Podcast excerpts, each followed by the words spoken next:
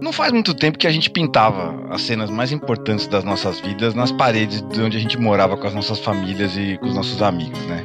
A, a gente caçava um bicho para se alimentar e usava o sangue dele para desenhar a aventura na parede. Eu, eu gosto de imaginar que isso não era só um jeito de contar a história, uma história legal, uma história interessante para as pessoas que a gente amava, né? Mas também é, era um jeito da gente permitir que, de uma certa forma, eles vivessem conosco essa história na imaginação deles. Em algum lugar essa história reacontecia, né? Quando a gente pintava a história de uma aventura nas paredes de uma caverna, isso não era só uma forma da audiência reviver essa aventura. Quem pintava e recontava essa aventura revivia tudo de novo. Ele se teletransportava para lá outra vez, se é que um dia tinha estado lá, né? Porque um amigo ouviu uma história incrível sobre uma aventura sua e depois recontava para os amigos dele, como se tivesse participado dela. O caô da Idade da Pedra, né? Virando, virava um grande jogo de realidade virtual que usa a melhor tecnologia que já inventaram, que é a imaginação humana. Né? E muitos anos depois, alguém reencontrou a pintura na parede da caverna e, por mais borrada que ela tivesse, essa pessoa reviveu essa história novamente. Ah, aí a gente aprendeu a pintar aventuras de diversos jeitos, né? E o RPG de mesa talvez seja um dos mais simples e sofisticados deles. Café com o quê?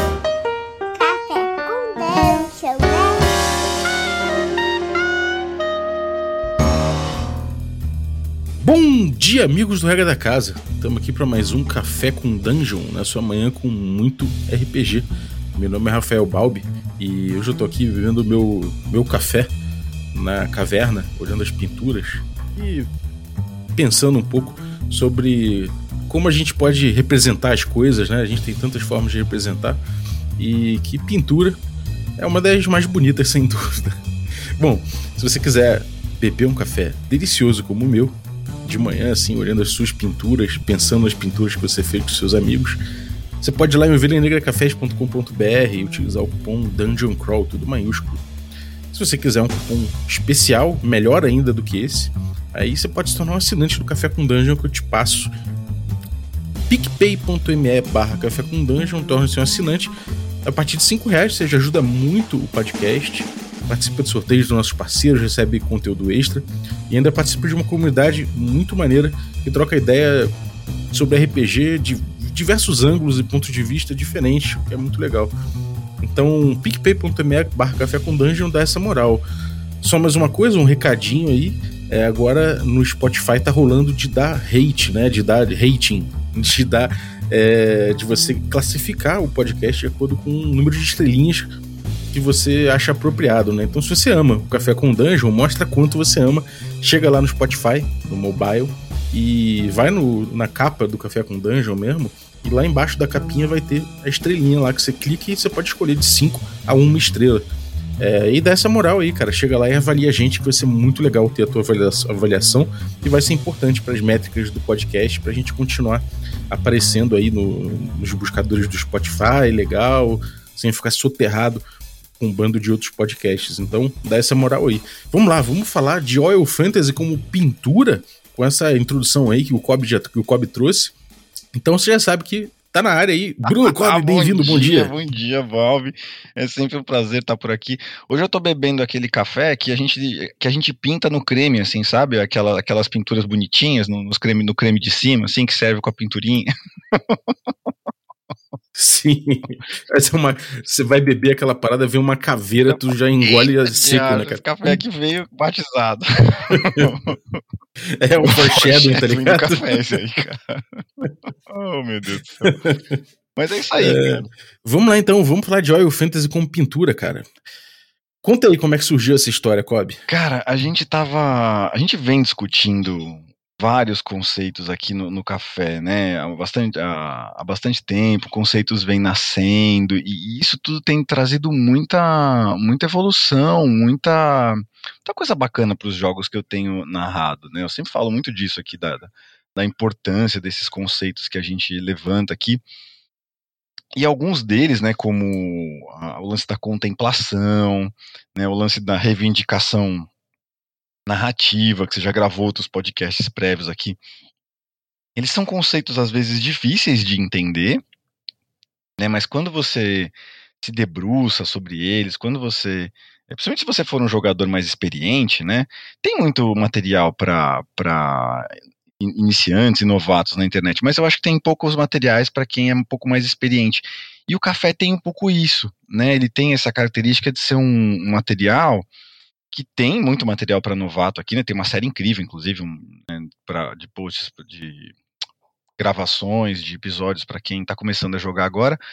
Mas até pela frequência dele, ele tem conteúdos que aprofundam de forma muito legal o conceito, né? E tem muita coisa que está nascendo ainda, que a gente está desenvolvendo juntos aqui. É muito, eu converso com o pessoal da comunidade, o pessoal da comunidade contribui muito, outras pessoas vêm gravar com você. E entre esses conceitos, né? Um que nasceu com muita força é essa coisa do Oil Fantasy, né? Que você trouxe no, no, no chama lá o fanzine, né? O livreto que veio junto com o financiamento do D&D Moleque. Tem um artigo seu muito bom lá sobre o Mestre Oil uhum. Fantasy, né? Ou Mestre Moleque. É, e, e, o conceito de de que você trouxe no episódio de minimalismo, acho que foi que da, daquele jogo, né, que tem uma tela em branco e aí os jogadores vão, vão jogando tinta na, na, na né, para poder vão pedir, vão jogando bolas de tinta nessa tela em branco para enxergar, que também vem em cima de um, de um conceito uhum. do, do Carlinhos de não, não exagerar nas descrições, que isso vem no teu artigo lá, você fala, né, descrições funcionais, né? É, e aí, conforme os jogadores vão, vão explorando essas descrições funcionais, você vai dando mais detalhes, dando mais detalhes, até para esses detalhes serem bem valorizados, né? E aí, em cima disso, eu vim refletindo, e, e aí me surgiu essa questão de que quando a gente fala de contemplação, quando a gente fala de oil fantasy, quando a gente fala de é, criar espaço, né, para que o que você consiga dar liberdade de, de agência para os jogadores, sem perder o controle de parâmetro de jogo e tal. A gente cria uma coisa muito parecida com aquarela, né? Com, com, onde não tem uns contornos muito definidos, como, como a gente teria num realismo, né? Imagina que a gente está compondo efêmera, a gente fala muito desse conceito também de efêmera, que evoluiu lá dentro do grupo esses dias aí. A gente evoluiu não, né? Mas eu entendi que eu estava usando ele de uma forma talvez meio, meio leviana, assim, confundindo ele um pouco com o espaço imaginário coletivo, né? Espaço coletivo imaginado e tal, que é um dentro do, dentro do Big Model. É, são duas coisas que se tocam, né? Mas que não necessariamente são a mesma coisa. É, né? a efêmera, ela é a. Eu entendi, né? Que ela é a fonte, né? Da, da, da, onde brota o espaço imaginário coletivo. Ou seja, tudo em algum ponto tem que passar pela efêmera para acontecer, mas nem tudo se transforma. Se, dura por mais tempo, né? E aí a gente falou muito disso, de pintar a uhum. efêmera, de pintar esse espaço imaginário coletivo com essa tinta que a gente ia jogando. Isso foi criando na minha cabeça, juntou com o conceito de oil fantasy, né? Oil, no sentido de óleo, e, e pintou essa coisa de que a gente tem uma proximidade muito grande com a aquarela. Né, onde você não tem esses contornos muito definidos, como se a gente, como a gente teria num, num realismo, né, na pintura realista, que visa é, reproduzir a realidade exatamente como ela é, mas que você tem um estilo mesmo, né? Você conta, quando você pinta alguma coisa em aquarela, a aquarela ela conta com a imaginação de quem está contemplando esse quadro para se complementar, né? O impressionismo tem muito isso também, uhum. outras vertentes gráficas têm isso, que brinca com essa capacidade do nosso cérebro, né? De completar o desenho que está ali. Então a pintura não é só de quem pintou, a pintura é de quem está olhando também essa pintura, né? Tem um, um espaço de composição aí. E, e a Sim. gente no RPG usa a agência para fazer isso, né? Quase como a agência de quem está diante da pintura. Né? E aí eu quis trazer isso para você uhum. aqui como uma, como uma contribuição, porque quando a gente fala de oil paint, é lógico, eu sei que aquarela em, em, inglês é watercolor, né? Eles, eles, usam, eles usam um termo, mas o oil fantasy de algum jeito puxou isso para mim também, de que tem a pintura a óleo, né? De que tem essa coisa de, da pintura que não tem essa preocupação tão grande em deixar descrições tão sólidas, descrições exageradas, que é uma coisa que eu venho encontrando muito. Eu era um narrador que ainda sou, na verdade, estou trabalhando isso que exagera nas descrições, né? E tô aprendendo a deixar as minhas descrições Uhum. um pouco mais funcionais, a controlar menos os jogadores. Né, o, o caminho de aquele, a grande série de podcasts sobre ilusionismo que a gente gravou também me levou a essa reflexão de que é, eu controlava os jogadores mais do que eu devia. né, ainda controlo, tem que soltar um pouco mais esse controle justamente para permitir que a mágica da RPG aconteça, né? E me levou nessa. Faz Uhum. sentido ou eu tô me falando? Não, acho que faz todo sentido, cara, porque assim, a gente, a gente acabou entendendo, né, e focando um pouco do teu estilo, né, quando você começou a mestrar Oil Fantasy, essas coisas, estudar a parada, é, o teu estilo trouxe uma coisa importante, né, que é um estilo extremamente descritivo, que você tem essa questão de, de primeiro fazer um setup, né, e isso a gente, a gente botou lá naquela, naquele episódio sobre estabelecer e, e resolver uma cena, né, quando você estabelece uma cena, ou seja, a primeira vez que você está como mestre descrevendo o ambiente para situar todo mundo, isso você faz com extrema competência, né? É, com, inclusive com uma escola de mestragem que preza muito por, por uma descrição, por uma descrição é, que envolve muito, muitos jogadores, que situa muito bem eles e tudo mais. Que a partir disso você tem ali facilitadas todas as outras etapas do jogo e as interações, porque o grupo já se sentiu naquele ambiente. Ao mesmo tempo, né? é, você está se deparando com a filosofia do Oil Fantasy, que muitas vezes pega pelo minimalismo disso. Então, você estudar é, justamente como as duas coisas confluem, né, quais são as confluências dessas duas ideias, eu acho muito interessante. E você trazer a ideia de que isso de fato é uma pintura, que de fato a gente está pintando de forma coletiva, né?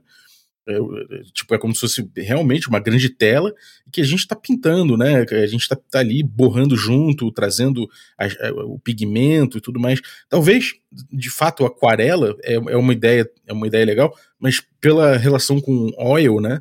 É realmente a tinta óleo, né? Eu imagino aquela, aquela, aquela tinta óleo, a galera passando aquelas aquelas espátulazinha ou pegando aquela, aquele borrão de óleo e espalhando, mexendo, né?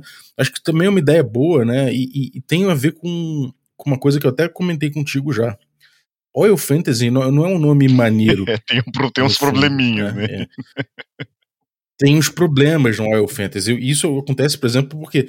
Tudo bem, é um nome bom por muitos lados. Primeiro, porque de onde veio o Oil Fantasy, né? O Oil Fantasy veio desse do D&D moleque, que a gente estava jogando D&D moleque, de fato ali, você tinha um anão piromaníaco que pegava ânfora de óleo, jogava a ânfora de óleo, e de fato é, uma, é, uma, é um item muito É versátil o no Fritz, D&D. né? O personagem do Carlinhos, né? Ele é um item. Exatamente. É um, é um elemento muito versátil, porque ao mesmo tempo ele é um equipamento que serve para te dar luz, ao mesmo tempo ele é óleo que serve para você jogar no chão para alguém escorregar de repente, para sei lá, diminuir o atrito de uma superfície, então facilita muita coisa, de repente desemperra uma, uma parada. E também é um item que você pode tacar fogo ainda, né? E, e- ele é inflamável, então de certa, de certa forma você consegue utilizar como arma para inflamar uma fogueira, uma parada assim. Então isso são, são, é um item muito versátil e que dá muito dano. E aí o anão piromaníaco acabou resolvendo fazer lança-chamas, não sei o quê. Isso trouxe uma, uma ideia de que, bom, é um representante muito legal dessa ideia de que você tem certos elementos no jogo old school e que você vai usar eles da- das formas mais variadas, variadas e criativas possível para poder para poder se dar bem, já que você tem poucos recursos de poder na ficha, né? Então você vai buscar em elementos do jogo, você vai buscar em itens, você vai buscar em, em usos criativos do mesmo item. Então a gente achou que aquilo era um bom representante quando alguém no chat mesmo escreveu hashtag Oil Fantasy. Então a gente adotou o Oil Fantasy. E Isso, de certa forma, é legal. Mas tem outro lado, né? Que, em primeiro lugar, é, pô, a gente tá brincando com queimaduras e, e, e ataques literalmente brincando e fogo, óleo, né? queimadura de óleo. Como... É, que é uma coisa delicada, né? Tipo, queimadura de óleo, esse tipo de coisa é uma coisa delicada. As pessoas realmente tem, tem muita gente que, porra, que é queima, se queimou na vida, né? Tomou um. O, é, acontece muito acidente no dia a dia com óleo, né? A gente sabe disso. Então não deixa de ser um problema. Outra coisa também é que, de fato, puxa para um lado, para um lado, não vou nem, nem dizer violento só, mas para um lado, um, um lado um pouco cruel, né, do, do- desse tipo de jogo, que é realmente você tá ali meio que jogando a guerra como o, o- o combate como guerra e não como esporte. E o combate como guerra, ele é, é, tipo, é você fazendo o seu melhor para conseguir eliminar o, conflito da forma mais, mais eficiente para você. E isso leva a certas, a certas relações que são complicadas. A gente sabe disso, né? Se a gente pintar isso esteticamente de um jeito, de um jeito a exaltar certas coisas, fica complicado. Mas beleza.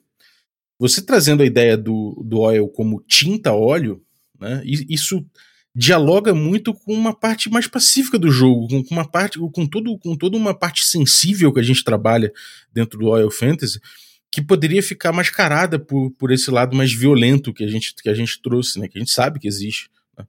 Então você trazer isso é meio que, pô, para mim cabe como uma luva, não somente porque trabalha esse lado sensível, mas porque absolve um pouco a questão do, do, do oil fantasy, até porque em inglês, né, oil é petróleo, a gente sabe os, as atrocidades que se cometem em nome de petróleo. Então, a gente, a gente poder trazer a ideia de oil fantasy como tinta, como pintura, eu acho que é muito interessante, não somente porque a gente está trabalhando de fato, né, uma questão descritiva, a gente está buscando, é, é, você está trazendo é, uma outra escola de pensamento para misturar com isso, para entender a descrição e, e o setup e, e, essas coisas todas, mas também porque está trabalhando esse lado sensível que é interessante, então, do nome, né? Então, pô, eu, eu acho que vem muito, e é muito é a calhar, cara. É legal contar, contar como é que isso nasceu, né? É, a gente, eu estava narrando acho que minha segunda ou terceira mesa de Biergotten, experimentando, né, esses, esses conceitos que a gente eu ouço no cast, que a gente discute na, na comunidade e, e, e se, tentando não perder, tentando não, né? É impossível você perder o teu estilo pessoal, você imprime o teu estilo pessoal enquanto você tá, tá produzindo o jogo, né? E é o que você falou. Obrigado pelos elogios também, mas eu tenho essa, essa coisa de, de gostar de descrever e de compor, né? Essa etapa do setup que você falou. E aí a gente terminou uma sessão, foi muito boa, sexta-feira passada, a sessão foi incrível sabe aquela sessão usando a metáfora do ilusionismo, né? Quando o ônibus espacial desaparece mesmo, né? Que você vê, né? O, não tem ilusão, é mágica mesmo, né? Obrigado a Deus, todo mundo estava na sessão de sexta-feira, a galera jogou muito bem. É, a gente tem o direito inalienável de ter sessões merda, mas essa não foi o caso. Essa foi uma sessão muito legal que rolou. E, e o Bob pegou o finalzinho da sessão, né? Escutando cast, isso é uma coisa legal de deixar registrada também. Não tem só as discussões aqui do cast, né? A gente assi ouve, assiste as, as sessões uns dos outros, eu, o Balbi, o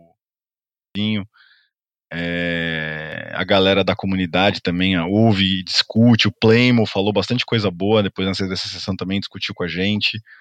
O, o Rudolf trouxe bastante coisa. A galera que joga também conversou. Foram três horas de sessão, uma hora de papo depois dela. E nesse papo pós-sessão, entre eu, eu e o Bob, é que nasceu essa, essa sugestão que eu fiz para ele. Eu falei, Bob, eu tô enxergando um negócio aqui, queria dividir contigo.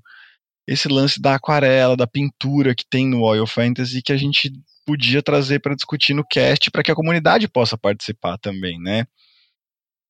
E, e daí eu acho que tem uma coisa que eu queria amarrar com o que você falou, que eu acho muito importante também é, que esses conceitos que a gente está levantando aqui, essas, essas ideias que a gente está levantando aqui, primeiro a riqueza que existe entre você trazer opiniões opostas para debater. Né? Isso nasce lá quando eu trouxe o ilusionismo, e que a gente debateu no Twitter, sobre, pô, adultera rolagem, não adultera. Isso veio evoluindo ao longo dos dois últimos anos em debates, discussões, troca de ideia você se aproximando, né, vocês, na verdade, da comunidade, se aproximando um pouco mais do meu estilo, eu me aproximando mais do de vocês, eu experimentando coisas de vocês, vocês experimentando coisas do que eu estava vivendo, a gente se acrescentando coisas, né?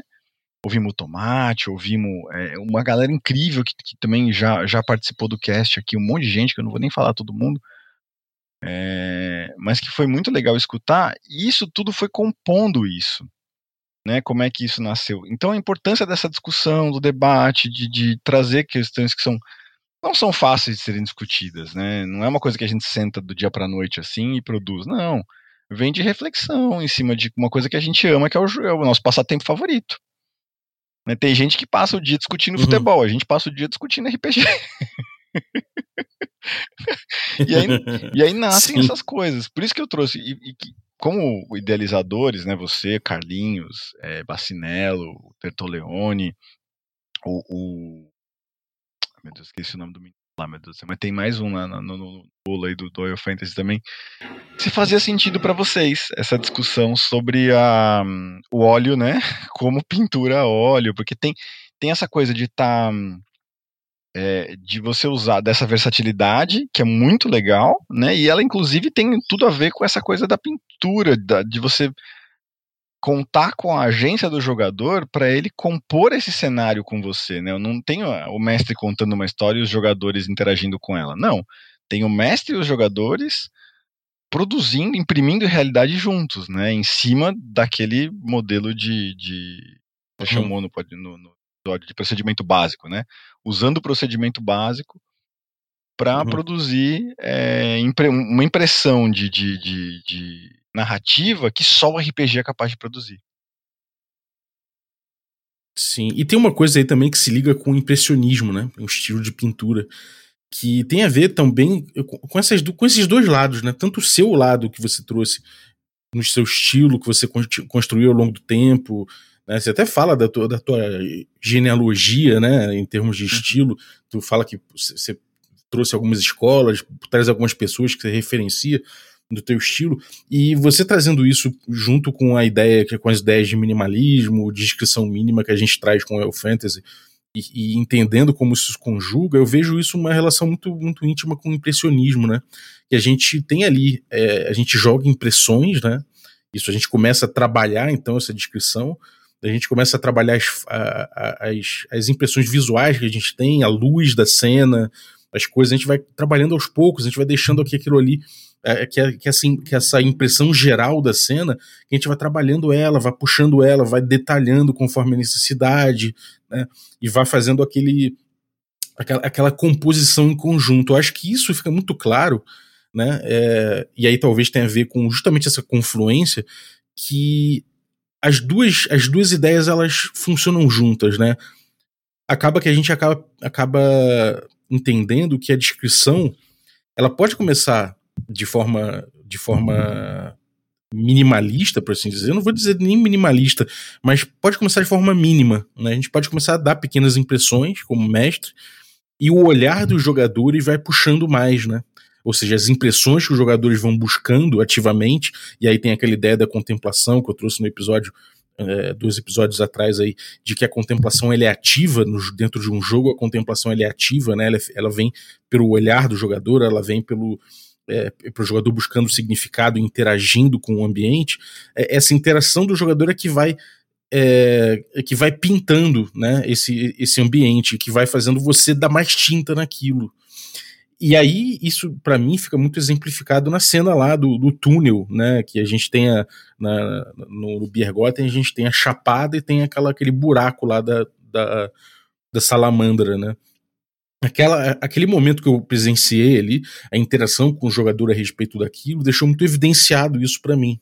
Né, de que de fato a gente está pintando e de fato existem técnicas muito interessantes de pintura.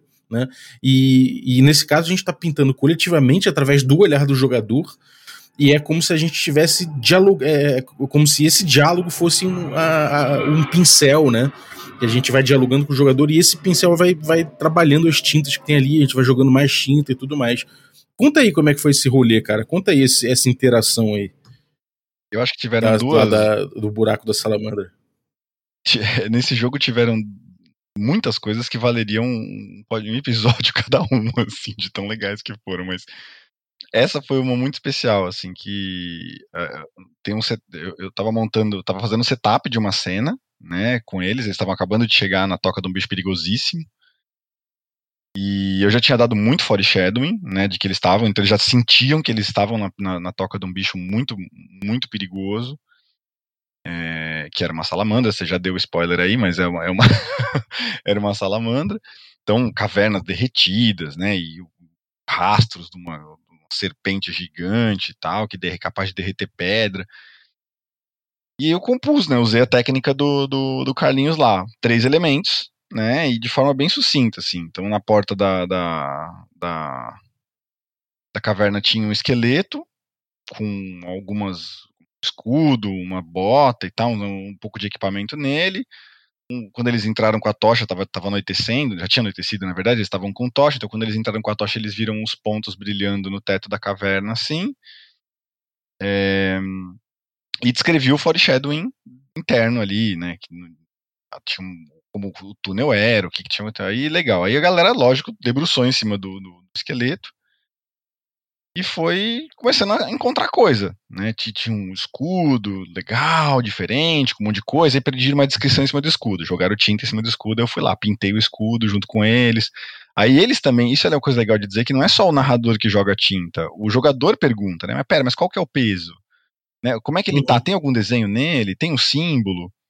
Ah, encontraram um tubo verde, né, de, de metal, de cilindro verde, assim, mas tem, tem runas, que runas são? Como elas, como elas se parecem? Eu lembro de alguma coisa? Isso, isso é o jogador... Qual o tamanho, é, Exatamente, né? o jogador ali... É, isso, isso, isso é, é, é, a contemplação, tá ligado? Quando eu falo de contemplação ativa, é justamente isso, né? Porque somente, sozinho, o jogador ele poderia descrever sozinho aquela, aquela cena ali, mas na verdade os jogadores juntos perguntando para o mestre, o mestre respondendo, ou alguns jogadores propondo algumas coisas, caso, caso seja da liberdade deles, eles estão ali pintando ativamente, né? Isso por isso que eu falo da contemplação. Você, isso que você botou ilustra muito bem o que eu quero dizer com, com contemplação. É, os caras, eles pararam e estavam ali realmente absorvendo aquilo, né? E eles foram absorvendo o que estava no esqueleto, no esqueleto, no esqueleto, com medo do. Perceberam que a toca ou estava vazia ou estava tranquila, o bicho não estava ali, eles com uma pressa danada, esse jogo estava acabando, então tem um elemento de metagame aí também, que é típico do West Marches, que é o tempo de sessão estava acabando, eles precisavam voltar logo para um lugar em segurança, senão eles iam ter que fazer uma rolagem difícil para não morrer eles com pressa e tal, aquela, aquela tensão final do jogo, aquela pressão do jogo, eles, o bicho pode chegar a qualquer momento, a sessão tá acabando, a gente tem que voltar. E eles foram deixando para trás, né, o brilho do teto que eu tinha descrito. Eles pegaram lá o escudo, pegaram bota, pegaram o, o cilindro verde e tal, botaram tudo nas costas, iam saindo. Aí, né, um dos jogadores falou: "Não, pera, Kobe, pera aí. E aquele brilho no teto? E aí ele voltou para trás pra ver o que era esse brilho no teto. Uhum. É, eu não vou dar, não vou dar o spoiler, porque vai ter mais gente jogando Beer Gotten, mas era um elemento importante da cena que eles tinham estavam deixando passar. E que eles voltaram e contemplaram né, na, na, na, na, na dinâmica de narração deles. E, ou seja, tem um ilusionismo aí envolvido, né, um grau de ilusionismo, que talvez mereça até mudar de nome esse tipo de coisa, mas é, que é, eu mostrei uma coisinha aqui e depois desmostrei. Uhum. Né, e eu fui, fui em cima do que eles tinham do que eles tinham interesse, eu fui obedecendo a agência dos jogadores, né? É, foi, é um pouco, é um pouco a gente falou sobre isso no episódio de bom ilusionismo, né? Porque nesse caso aí, você, você deu poucos detalhes sobre as coisas todas, só que, obviamente, que o, a, a, questão do brilho, né, era uma coisa mais sutil, você escolheu que aquilo fosse mais sutil do que a caveira, né? E, de, um, de um jeito ou de outro, a, é, poderia ser o contrário, né? O brilho poderia ter chamado mais atenção que a caveira, né? É, mas, quer dizer, se a caveira fosse outra coisa que, que, que fosse menos impactante. Mas quando você traz uma caveira com escudo, né? É, esse, que, que, é, que é uma impressão mais rápida de vir no teu olho, né? De você chega num ambiente mais rápido, é mais fácil você perceber a caveira e a caveira é muito mais impactante você tá procurando perigo, né? Você tá, procurando, você tá num lugar que você sabe que você tá na toca de um bicho, você tá em busca de perigo. E, não tem um negócio que simbolize mais perigo para um ser humano do que um esqueleto, né? Exatamente. alguém, alguém se fudeu aqui, amigo. É. É, então, então, tipo, é uma coisa muito natural, verossímil, e ela joga, a, ela joga né, é, esse tipo de pintura que você fez com os jogadores e, e a sequência que se deu, ela foi muito a favor da relação lúdica que se estabeleceu. E aí até comentei naquela, no, no momento lá, que foi muito legal ver isso, por quê? Porque essa sequência que se deu, né, ela mostra muito o que, que a gente busca com, com El Fantasy. Que é o cara entrar numa caverna e tá explorando a caverna e tem alguns detalhes que, que, ele, que ele começa a explorar, né, o jogador ali. Ele começa a fazer perguntas, ele começa a investigar as coisas e ele podia estar. E, e, pelas interações, o, tipo, o grupo foi encontrando mais coisas com a caveira, e um item, um negócio, um pergaminho tal. O grupo foi engajando com aquilo e praticamente esqueceu que tinha aquele brilho, né? E aí, lá pelas tantas, quando o grupo já tava indo embora, um dos caras falou: Peraí, mas eu vou ver os brilhos. Do que que são? Vou levantar a tocha. E nesse ponto, a gente tem ali uma consonância ludonarrativa muito forte, né? O que, que o jogador, tá, o que, que o personagem tá fazendo na narrativa? Ele tá levantando a tocha, que é precisamente o que o jogador tá descrevendo. Não é que a gente tá jogando um dado, né? Aí o dado saiu determinada coisa, e aí determina, aí você como mestre diz, não, aí você levanta a tocha e percebe que tem tais, tais e tais coisas. Ou, na, ou no nível mais parede. sutil e mais mecânico, eu como mestre rolo um teste de percepção atrás do escudo para ver se o jogador para ver se o personagem percebe.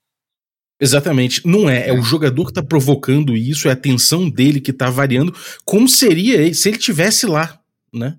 É, é, é, justamente essa textura, não é nem textura no caso aqui, essa dinâmica, né, que a gente busca com o Fantasy. É que justamente a descrição do jogador de como ele está fazendo, do que, que ele vai privilegiar, de onde está indo a atenção dele, que isso não precise necessariamente de uma mecânica né? Que o diálogo se imprima por isso. Isso tem a ver com essas técnicas, né? De, de como pintar, de como dialogar, né? Isso eu acho muito interessante. É, o, o, cara poderia dizer, ah, mas o meu personagem é muito atento e tudo mais. Na verdade, a gente está tá fazendo um faz de conta em cima da atenção do teu personagem. E a gente está personificando muito isso. Né? De fato, a gente está jogando um jogo e, e o Warrior Fantasy é uma proposta em cima desse jogo, em que não tem tanta diferença, diferença entre você e o teu personagem nesse sentido. Então a gente está propondo uma, uma, uma, um mundo virtual onde você está vendo ali na, naqueles olhos em primeira pessoa, praticamente, né, nesse momento. E, e é muito lindo ver que o jogador lembrou que tinha coisas para cima e ele, ele resolveu revisitar aquilo, apesar de ter perdido a atenção por uma coisa que chamou naturalmente mais o, o espanto dele, que foi uma caveira. Né? E, e, e, a gente vê que se tivesse, por exemplo, uma armadilha naqueles brilhos, ou fosse uma criatura, os olhos de uma aranha, né? É, teria pego ele e ele teria falado, puta, dei mole, né?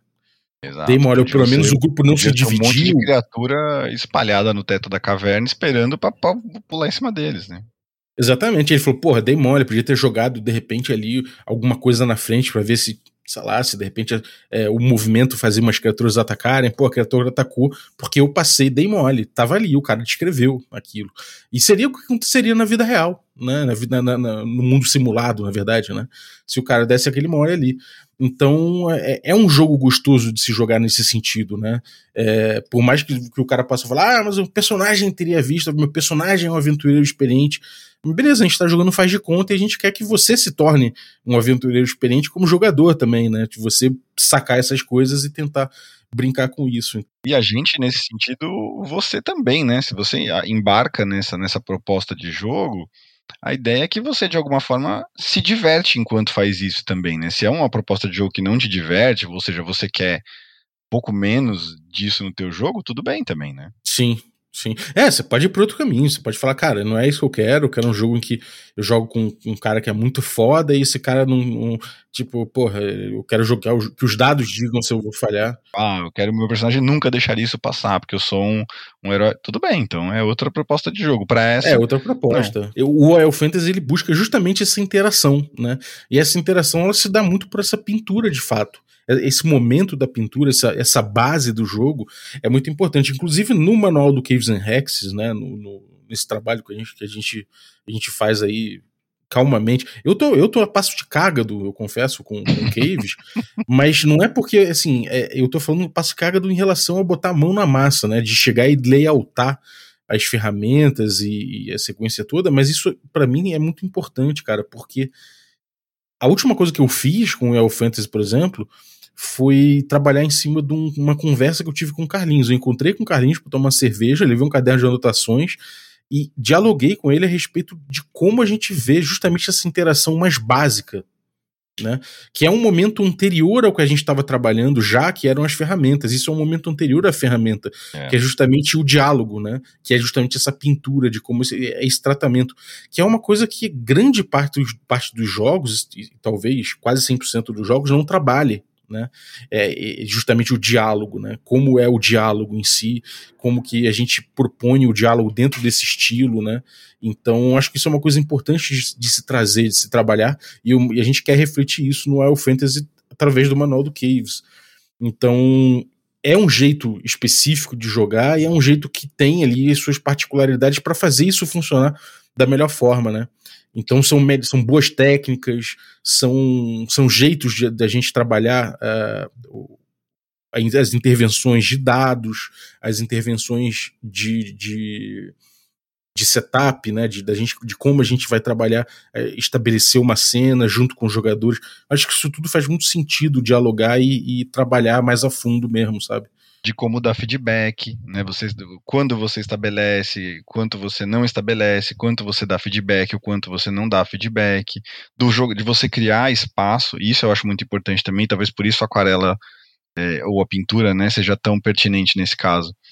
É, quanto você estabelece de forma a permitir que os jogadores também estabeleçam, né? Que eu acho que o ponto a gente, a gente conversou bastante disso já em outros episódios. Todo narrador, ou a maioria dos narradores com quem eu converso, acha incrível quando chega naquele ponto da mesa em que dá para você assistir os jogadores jogando menos do que, do que intervir. Uhum. Né, que, que o jogo tá rolando e você tá ali passivo como narrador, né? Ou seja, a, a, o espaço imaginado coletivo já está montado, a efêmera já está disponível para os jogadores e eles estão interagindo com a efêmera sem a tua intervenção quase. Você entra para colocar alguns elementos ou outros quando eles te acionam, mas eles estão mais soltos, eles estão mais eles ali dentro daquele espaço. E criar esse espaço onde os jogadores conseguem estabelecer mais do que o narrador, tem técnicas que podem ajudar a gente a chegar ali. Só que para isso a gente precisa debruçar uhum. em cima da, da, da, da, do que é o jogo. Né, de como ele acontece, de que procedimento é esse, de que, que é a narrativa, de como é que. E não, eu não vejo isso em muitos lugares. Eu vejo particularmente isso aqui no Café com Dungeon e em poucos outros pontos da, inter, da internet rolando por aí. Não é todo mundo que, que tem essa, essa, é, esse, esse interesse e a disposição e a disponibilidade e a competência de fazer isso com tanta com tanta é, como é que eu vou dizer com tanta disposição mesmo quanto a gente faz aqui uhum. né e, e eu acho que isso é legal para o jogo poder evoluir como um todo, sabe? O RPG tem, nasceu na década de 70, então o RPG tem por volta aí dos seus 50 anos, né? Quase 60, indo por 60 anos aí. Tem que andar. Sim. Né? A gente tem que, tem que ir, ir vendo as coisas acontecerem. A gente viu a, a, aconteceu o SR, nossa, revolução, mercado indie, o SRs e tal, minimalismo, putz, pronto, outra marca do, do, do, do RPG acontecendo. FKR, putz, aconteceu FKR e tal, outra coisa. A gente vê esses movimentos acontecendo e são formas de irem de, do jogo ir se, se, metamorfoseando e se modernizando, né, para se transformar uhum. em um uhum. jogo cada vez mais legal. É, tem uma coisa aí que acho legal de botar também, que é a questão do estilo, né?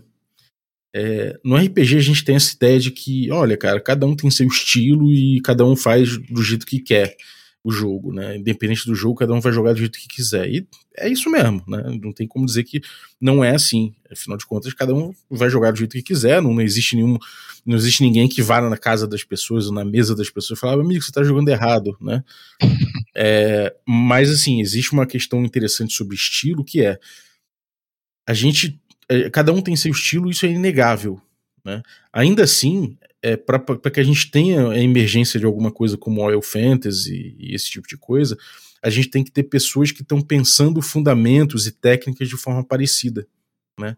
E a partir do, do, do uso similar, né, e de, da compreensão de fundamentos, ferramentas e, e técnicas de jogo, a gente vai ver que isso vai ajudar a emergir estilos pessoais dentro de um, de um, de uma, de um jeito de jogar maior. Né? Então, quando a gente fala de estilo Oil Fantasy, na verdade a gente está falando de, um, de, um, de uma compreensão similar que foi desenvolvida por mais de uma pessoa, o que, que é, é difícil no mundo do RPG, muitas vezes, porque é, tem essa ideia de que cada um joga do jeito que quer, né? E não vamos dialogar, porque afinal de contas é, é melhor, é, cada um tem o seu melhor ali, e, e, e, é, um, é um pouco de vamos debater isso, né? Vamos entender o que, que a gente pode fazer, porque dentro disso, como você falou, tem melhores práticas, tem técnicas, tem tudo. A gente pode usar essas técnicas, a gente pode entender o que, que são boas práticas, o que, que são é, práticas que dão resultados interessantes, e dentro disso a gente desenvolve o nosso estilo pessoal. Então, tipo, obviamente, quando você joga Oil Fantasy, quando você está mestrando Beer Gotten, existe um estilo pessoal muito forte ali. Ainda assim, a gente está debruçado né, em cima das mesmas técnicas, a gente está debruçado da mesma estrutura de jogo, a gente está debruçado em cima de várias similaridades que a gente está trazendo e que a gente está entendendo como usar. A gente está experimentando, a gente está debatendo, a gente está refinando esse conhecimento em relação a isso aí.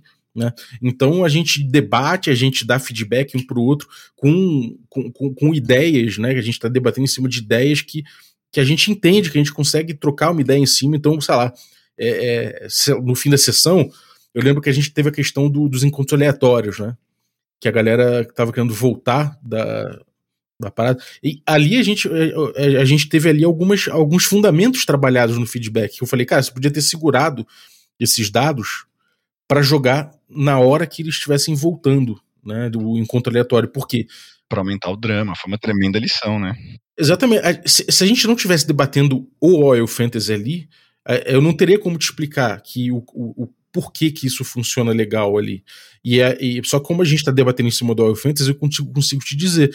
Se você tivesse rolado na hora aquele encontro, os, os encontros aleatórios e o perigo que seria é justamente do grupo não voltar a tempo, é que você tá. Você ganharia em transparência, né? E ganharia em concentração de, de drama naquele momento, na, naquela cena, porque afinal de contas você está é, você tá é, é, transformando o risco numa coisa visual e, e, e clara naquela, naquela rolagem. Né? Então os jogadores iam ficar, obviamente, é, iam dar uma importância muito grande, ia ficar que nem, que nem bater pênalti na Copa do Mundo, né? vai rolar o dado e o dado vai praticamente dizer se a gente vai conseguir voltar para casa ou não.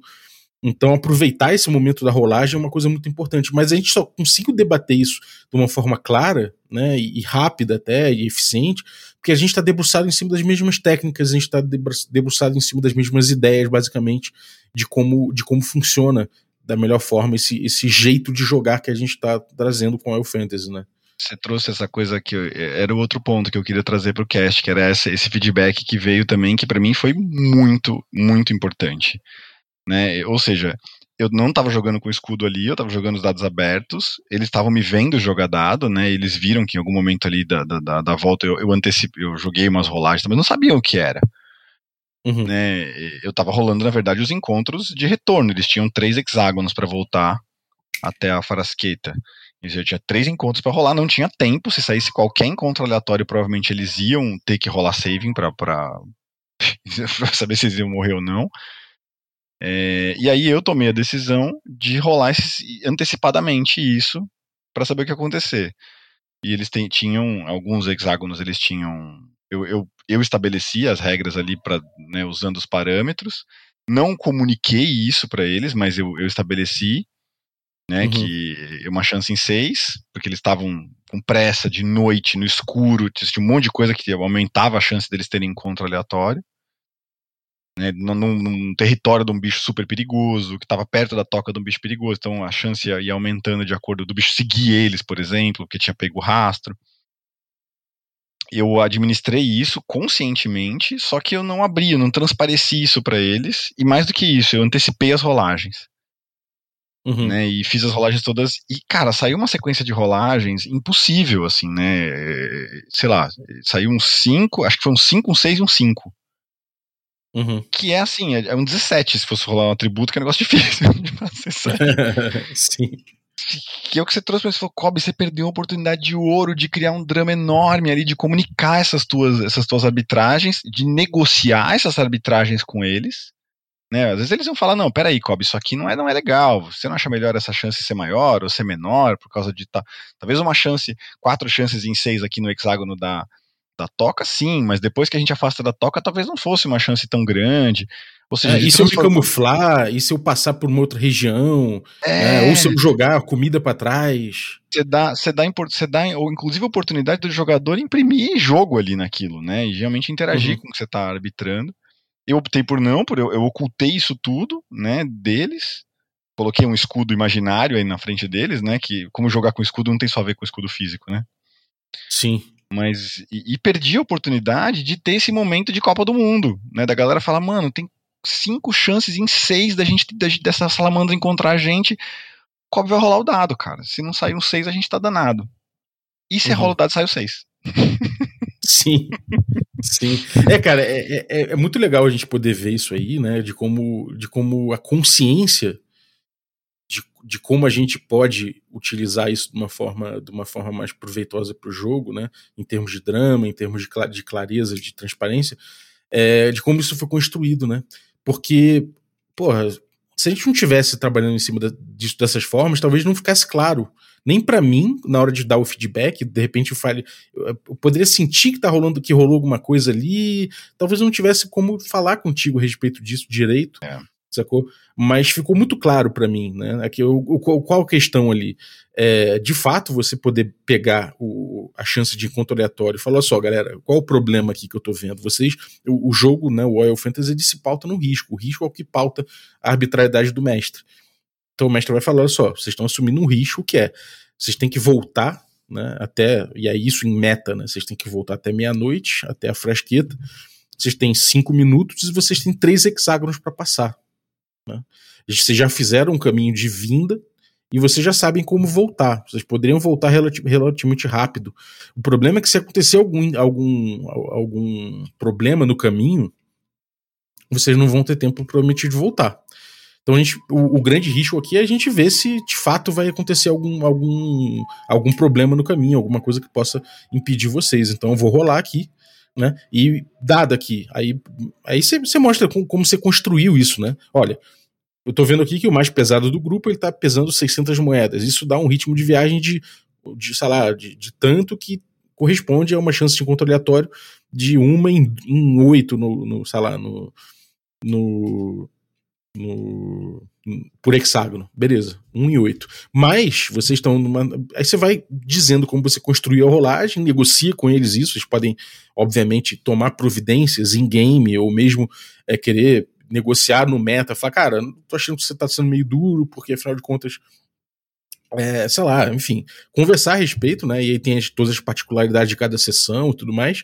Mas dá para conversar em cima e aí, uma vez rolada a parada, né? Você, você vai fazer a rolagem, aí de fato vai ser esse, essa sensação de que, cara, o drama todo dali, o risco todo, né, foi concentrado naquilo. E sabe, sabem que eles assumiram aquele risco. Né? Ou poderiam desistir de assumir aquele risco, falar, não, vamos procurar uma caverna aqui, né, vão procurar um abrigo para tentar terminar a sessão pelo menos sem morrer, ou sem o risco de morrer, mas de qualquer forma você está botando ali, você está concentrando no dado a, o, o, drama que eles mesmos construíram, né? E, e resolvendo é. o risco de uma forma muito clara. Então, dar parâmetros vai dar escolhas mais conscientes da parte deles, né? E escolhas mais conscientes com um impacto muito claro e isso tudo é agência, né? Isso tudo aí coroa a agência deles, né? Que é, que é justamente composto por informação, impacto e liberdade, né? Eles têm essas três coisas para fazer, você garantiu isso, e no garantir isso aí você já você traz pro, pro jogo um momento muito importante, que é a rolagem de dado com todo, com todo o drama concentrado possível. E, e é legal a gente poder debater dessa forma, né? A gente poder entender por que, que o Royal Fantasy funciona dessa forma. Outros jogos poderiam não ser assim. Se você está jogando, sei lá, é, um jogo tipo, sei lá, é, o Tales from the Loop, pode ser que seja que, que, que exista outro, outro jeito de jogar da melhor forma possível esse jogo. Mas dentro do Case and Hack. Um PBTA, talvez, um, tem uma outra estrutura de, de, narrativa, né? Quando você fala de um jogo que é, tem outra estrutura narrativa, PBTA, é, ou, ou, jogos que tem uma, uma puxada um pouco diferente dessa do D&D, né, que se constroem narrativamente diferentes, sei lá, um fiasco, uhum. pulse, tem uma estrutura narrativa diferente. É outra pegada, mas dentro dessa dessa que a gente está usando aqui é legal ter esse esse esse imaginário coletivo, ter esse imaginário compartilhado, esses termos compartilhados. Você falou um negócio que é lance do estilo, né? Que é essa coisa do estilo nascer. E é estilo como é estilo no futebol, como é estilo na culinária, como é estilo em arte marcial. Mas ainda é futebol, ainda é culinária e ainda é arte marcial. Então cada um joga futebol do jeito que quer, cada um cozinha do jeito que quer, cada um é, joga, cada um, cada um luta como quer. Mas se você está se propondo a fazer futebol, né, existem coisas que são compartilhadas e que você pode sim se, se beneficiar de entrar numa discussão um pouco mais profunda a respeito disso. Uhum. E muita gente fala disso, eu acho que é uma crítica que a gente, né, cedo ou tarde vai ter que escutar. É, que é, pô, mas é uma chatice, um pseudo-academicismo, isso que vocês estão fazendo. Só que é importante para a gente chegar nesse tipo de debate, ter esse, esse, esse jargão comum, né? Chegar nesses termos para não, não precisar ficar falando muito o tempo todo para chegar num termo. Quando a gente fala de agência, puta, eu já sei o que o Bob quer, quer dizer quando ele fala de agência. É, ah, quando a gente fala de reivindicação narrativa, já sei o que ele está dizendo quando ele está falando de reivindicação narrativa. Não é fácil de entender, tem que ouvir três, quatro podcasts, ou, ou repetir, ouvir o meu podcast duas, três vezes para entender.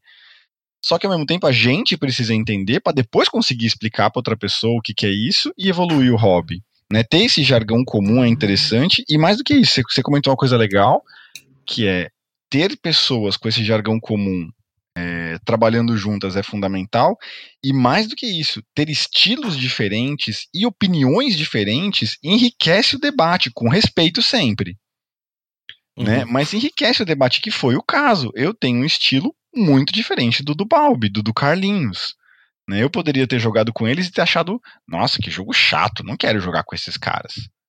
Né? Ou eles poderiam ter jogado comigo e falar, nossa, o Kobe descreve pra caralho, que jogo chato da porra. Mas não foi o que aconteceu. A gente falou, não, pera, tem alguma coisa aqui que é legal. Né? E que por que, que esse cara se diverte jogando assim? Uhum. Né? Que foi o que eu fui futucar lá em Arcaia, quando eu fui jogar com o Carlinhos. Assim, eu falei, peraí, como é que essa, que, que essa galera tanto se diverte jogando desse jeito? Eu vou experimentar. né? E eu descobri um mundo novo para mim ali, cara, fazendo esse tipo de coisa. Então, discutir, né, debater com a gente, eh, não, não é, a gente não quer que você tenha a mesma opinião que a gente, nem o mesmo estilo que a gente, nem que você entre o Fantasy que o Fantasy vai ser a salvação. Não é isso, é só um jeito que a gente está encontrando de andar com a discussão, de, de compor, né, e que tá tornando o nosso jogo melhor, mais divertido. Mas para mim tá. É, eu acho que é bem por aí, cara. É, é uma, uma coisa que eu acho importante, né? Que é o, é o cara, você falou de artes marciais, né? Eu vou supor que eu falar, não, então, cara, eu tô aqui com o meu estilo, e se, se arte marcial fosse RPG, né? falei, então, aqui não, aqui o meu bagulho é Roundhouse Kick. e meu estilo de arte marcial é tudo Roundhouse Kick. Se o cara vem pra cima de mim com uma, com uma pistola, eu dou um Roundhouse Kick nele. Sacou? E, é. e, vai, você fala, maluco, olha o cara só. joga uma granada em mim, eu dou um Roundhouse Kick nele. é, é tipo, foda-se, né? Tipo, cara, beleza, você pode, você, pode, você pode achar que isso aí é a melhor parada. A gente sabe que porra, que, que, você precisa de mais versatilidade, que você precisa de mais ferramentas do que de, de mais técnicas do que essa aí, tá ligado? Que, pô, para cada caso você vai ter técnicas que são melhores, que são piores, que em certos casos isso não vai ser algo mais apropriado, que isso por acaso em certos momentos vai fazer vai fazer você dar as costas para um perigo maior. Enfim, enfim, a gente poder dialogar sobre isso é muito importante, evoluir inclusive, né, essas ideias, evoluir os termos, afinal de contas, pô, é, é, nada surge, do, as coisas não surgem do nada, né? Não, não, bate um raio na minha cabeça e eu falo contemplação, e aí, tipo, eu invento uma parada. Eu tô, porra, quanto tempo que eu tô falando de contemplação e tentando entender o que que é, né? É pra gente poder justamente comungar um pouco disso e também para que a gente possa chegar junto e em vez de você falar, você poderia ter feito isso, que é uma coisa muito normal no RPG, né? Você hoje em dia estaria pregando, ah, não, porque o meu Oil Fantasy. É, tem isso aí. Tipo, bicho, beleza. É, é, tipo, é uma coisa muito comum do RPG que é, é, o cara se apropria, muda a porra toda e foda-se, né? Não, a gente tá querendo. A gente tá trabalhando o Elf Fantasy é uma parte específica. Ele tem coisas palpáveis, ele tem ideias que a gente está trabalhando, ele tem uma proposta de jogo. Em cima disso, você vai desenvolver o seu estilo. E que não nasceram só da minha cabeça. Eu tenho que, eu acho no mínimo ético, eu reconhecer que eu aprendi coisas com vocês, que eu aprendi com Carlinhos, que eu aprendi com o Chess, que eu aprendi assistindo D&D Moleque, que eu aprendi ouvindo Café com Danjo, mas que tem coisas que eu vou trazer como também que foda-se. O que vocês. Tem coisa que eu não vou, não vou deixar de, de fazer só porque eu joguei Oil Fantasy. Exatamente. Vai compor, né? Mas tem coisas que não vão, que dependendo do estilo que eu estiver fazendo. Foi outra discussão que surgiu no, no feedback do último jogo. Que tem algumas coisas do, de Biergotten, por exemplo, que só servem para Biergotten ou para jogos com uma proposta West Marches plus X-Crawl. Sim. Que quando você sai da proposta West Marches plus X-Crawl, aquilo não serve. Exatamente. É, é, é, importante isso, né, cara? A gente, a gente entender que realmente a gente está trabalhando numa coisa específica. É claro, né? E isso é uma coisa importante. O tipo de reflexão que eu faço aqui é um tipo de reflexão que pode ser feito a respeito de outros jogos também. Né? E com respostas diferentes, inclusive porque, porque são outros jogos. Né? É, inclusive, isso é uma particularidade de jogos de forma geral, de forma ampla, né? É muito difícil você ter uma taxonomia muito precisa de jogos e dizer o que, que é em essência um jogo, porque cada jogo é diferente um do outro. Isso é uma coisa que é, muito na teoria de game design até se falou disso. Né? É, os jogos são muito particulares, assim. Então, realmente, é, você pode fazer indagações e perguntas como eu fiz para chegar no, nas respostas do All Fantasy sobre outros jogos. Provavelmente as respostas vão ser outras. Né? E, é, é, mas de toda forma é, é, é, legal que você investigue, é legal que você se aprofunde, né? em vez de cair numa, né, né, nessa, nessa vala comum do não, então o meu jeito, né, o tempo todo. Não, cara, tenta entender que, a, que, que os jogos eles têm. É, é, parece feio dizer esse negócio, mas tem formas ali de você abordar, de você utilizar as coisas que vão imprimir melhor o jogo, tá ligado? Que vão trazer melhor aquele jogo, que vão fazer aquilo ali se aproveitar de uma forma mais clara. Isso fica muito, fica, fica muito óbvio quando você vê que mais pessoas vão, vão comungando ali, mais ou menos da mesma ideia, testando o negócio, entendendo que cada um tem seu estilo dentro daquilo, mas que de fato há formas de você trabalhar aquele jogo de uma forma mais proveitosa, né? Então, acho que é até uma questão de humildade do jogador, do mestre, quando pega um jogo, de falar, cara, vamos entender como é que funciona isso aqui, né, de uma forma objetiva e entender também a subjetividade que a gente pode botar em cima, em vez de achar que você tem a solução para tudo, né, para todos os jogos, porque você é foda, sabe? Porque, ou porque você é um mestre há 40 anos, não é, não é por aí, né? Eu acho que é realmente é, se, se abrir o espaço de indagar, de ter curiosidade, de provocar, é o principal, sacou? De, de repente, fazer as perguntas ali em cima do, do que você tá, tá observando, tá experimentando, é, é, é muito importante. E, e, é uma coisa que eu, eu já presenciei muito na comunidade, não só da RPG, mas de outras, outras paixões, outras paixonites da galera, assim, é, mas que essa galera mais hard, assim, né, não tem às vezes maturidade para reconhecer quando tá errada. Né? E a gente tá errado o tempo todo, de vez, né, cara? A gente é humano, acontece, a gente erra, a gente acerta. Uhum. Né? Só os idiotas não se contradizem, como diria é, o, aquele fascino lá, do. como é que é o, o, o professor Girafales falava na TV? Só uma vez que eu estive errado, quando pensei estar errado. Né? E, é foda admitir isso, mas o, o, o RPGista hard gamer médio, ele é o mestre, entre aspas, né? Ele sempre foi o mestre. Então, como assim vem alguém aqui dizendo que eu não sei tudo que tem para saber sobre meu jogo favorito? Cara, uhum. calma, não é assim, né? Tem coisa que você pode aprender sobre RPG que vai tornar seu jogo mais legal. Tem coisa que não, que inclusive o questionamento vai servir para você é, fundamentar ainda mais que aquilo não, puta, isso aqui não serve para mim. Mas assim, você não pode dizer que você não gosta de chicória antes de experimentar, sabe? Prova. Às vezes você vai gostar de giló, de chicória, de quiabo. Né?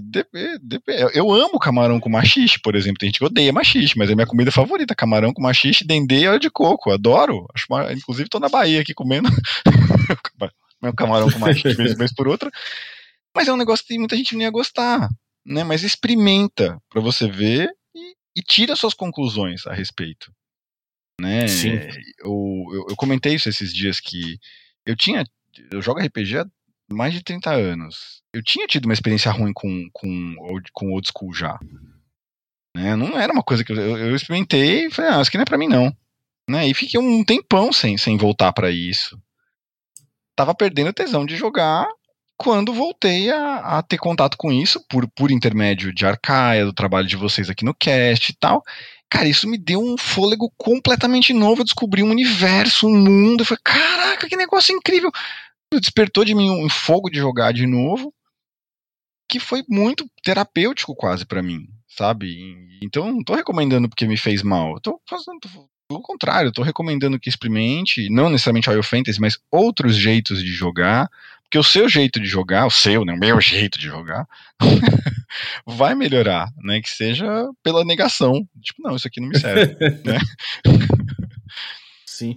É, cara, é, é, é, bem por aí. E aí, voltando, né, só pra, pra gente dar uma, uma envelopada aí e selar o papo, eu acho que o próprio Royal Fantasy é um estilo que, obviamente, ele tá em evolução o tempo todo. Né? O D&D Moleque que eu joguei na primeira temporada, que foi meio que o batismo do, do Royal Fantasy, né?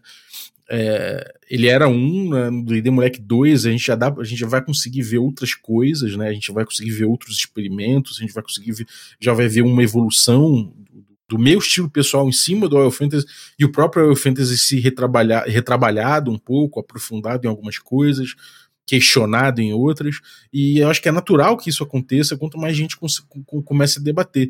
Mas ao mesmo tempo, essa variedade a gente vai trabalhando ela e vai lapidando de uma, de uma forma que a gente consiga debater em cima de, de, coisas específicas. Então, essa questão do oil fantasy como tinta, né, como óleo, tinta, óleo, como pintura, como impressionismo e tudo mais, eu acho que é uma contribuição muito interessante e, e, e uma, e uma noção um pouco mais sensível né, e menos violenta do que, do que é o Oil Fantasy, que tem muito a ver com o momento que eu tô passando muito com o Oil Fantasy, que é justamente sair um pouco das ferramentas que a gente estava trabalhando muito anteriormente e entrar no diálogo, né? Que tem também a ver com a, com a pesquisa que eu tenho feito atualmente, que é pegar o, o Baker, né? O, o Vincent Baker lá, é, do Dogs in the Vineyard e, e, tudo, e, e toda a concepção que ele estudou para chegar até o, o Apocalypse Road. Eu acho que ele fez muitas perguntas interessantes sobre diálogo.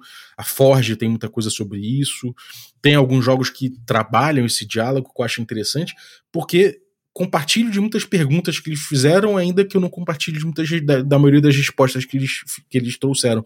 Então, é muito legal ver que, cara, é, tem, é, a coisa está sempre evoluindo também e não e, e isso é importante para que a gente não fique apegado a uma coisa que poderia melhorar, né? Poderia ser melhor compreendida, poderia ser mais, mais, mais aperfeiçoada. E agradeço a contribuição da, da, das tintas, cara. Valeu, valeu. Não, eu vou, vou. É uma, é uma satisfação muito grande. Já falei várias vezes aqui. É, sou apoiador café com creme aí, premium, motherfucker. Gourmet, é gourmet, é gourmet. Gourmet, o café mais sofisticado que tiver. E quando abrir a IPO do Café com Dungeon, eu sou o primeiro acionista. é, como forma de um elogio, né? não só ao movimento que você, Carlinhos, Tertoleone, Bacinello, a comunidade toda do café que financia o que você faz aqui, porque é raro, né, ter uma comunidade, e isso é uma coisa legal de, falar, de, de encerrar falando também, né, que é ter uma comunidade, você, o Diego, o Carlinhos, vocês não imprimem essa agência do jogador só no jogo, né, quando, quando vem alguém com uma opinião muito contrária de vocês, vocês dão essa agência pra gente também. Fala, não, pera, faz teu argumento aí, cara. Constrói teu argumento em cima. Foi o que aconteceu naquele podcast com, o 251 lá com o Chess. Vocês chamaram eu, a Nani, o, o Sembiano, você e o Chess com opiniões muito diferentes. A gente criou um espaço muito é, construtivo de debate, de opiniões muito opostas, e vocês estavam dando agência pra gente ali, né? Tipo, não, pera, defende o que vocês estão dizendo, a gente vai defender o nosso lado aqui também essa agência ela não acontece só no jogo, ela acontece dentro da comunidade, isso é muito raro, ter uma comunidade onde você consegue se manifestar, com respeito sempre, lógico, né, gente? Mas esse debate de opiniões opostas é uma oportunidade de você compor com o movimento, de você viver isso com a gente, né? E de pintar essa aquarela com a gente, né? De pintar essa, de, de, de compor essa pintura com a gente aí, né? Traz, se você tem alguma coisa que você acha que você consegue contribuir, isso que, é, que o Balbi fala aqui, tô falando de, de, de é, do, do, lugar de fala, né? Vivo uhum. gravando podcast com o Bob aqui por causa disso. Falo, Bob, eu tenho um negócio legal para compor aí com vocês que aprendi usando umas coisas que vocês estão falando aí no cast. Aí ele me chama e a gente grava, e aí vem gente falando, pô, me ajudou também, foi legal demais. Então, se você tem alguma coisa que você discorda muito e que você acha que pode ajudar a gente a enxergar melhor algumas coisas aqui, cara, traz, né? Com respeito, com que é uma coisa que não existe em tantos lugares assim, né? Que é um pouco mais rara. Mas parabéns, não só para você, Balbi, mas para a comunidade toda do café. E é uma galera bem legal de, de compor, assim. Faço muita questão de estar junto com vocês nesse, nessa minha trajetória aí. Nesse meu. meu, meu nesse, como é que o, o, o Tito fala? É, em breve, mais discussões sobre joguinhos de faz de conta. Boa. Boa. Demorou. Obrigado, então, Cobb. Valeuzaço aí pela, pelo papo e pela contribuição. É, queria agradecer também você que ficou ouvindo a gente. Muito obrigado pela tua audiência. É, queria agradecer por último os nossos assinantes, né? inclusive o Cobb. Muito obrigado, Cobb, pela tua, pela tua assinatura aí. E brigadaço aí todos os nossos assinantes, inclusive os assinantes Café Expresso. Dentre eles aí eu vou citar o Lucas Conte. Muito obrigado pelo teu apoio, cara. Agradecer também aos nossos assinantes Café com Creme, dentre eles aí o Roger Kober. Muito obrigado, Roger, pelo teu, pelo teu apoio. E agradecer os nossos assinantes Café Gourmet. Então são eles aí o Chico Siqueira, Erasmo Barros, Pati Brito, o Adriel Lucas, Diego Sextito, Rafa Cruz, Abílio Júnior, Denis Lima, o Marcelo Craven, o Jean Paz, o Franciol Araújo, o Rodrigo Avelino, o Caio Messias, o Pedro Cocola, o Léo Paixão, o Tito, o Jarbas Trindade, o Germano Assis, o Gleb Duarte, o Rodrigo Freitas, o Playmo Lens e o Rodrigo de Lima Gonzalez. Galera, muitíssimo obrigado pelo apoio de vocês, um abraço e até a próxima.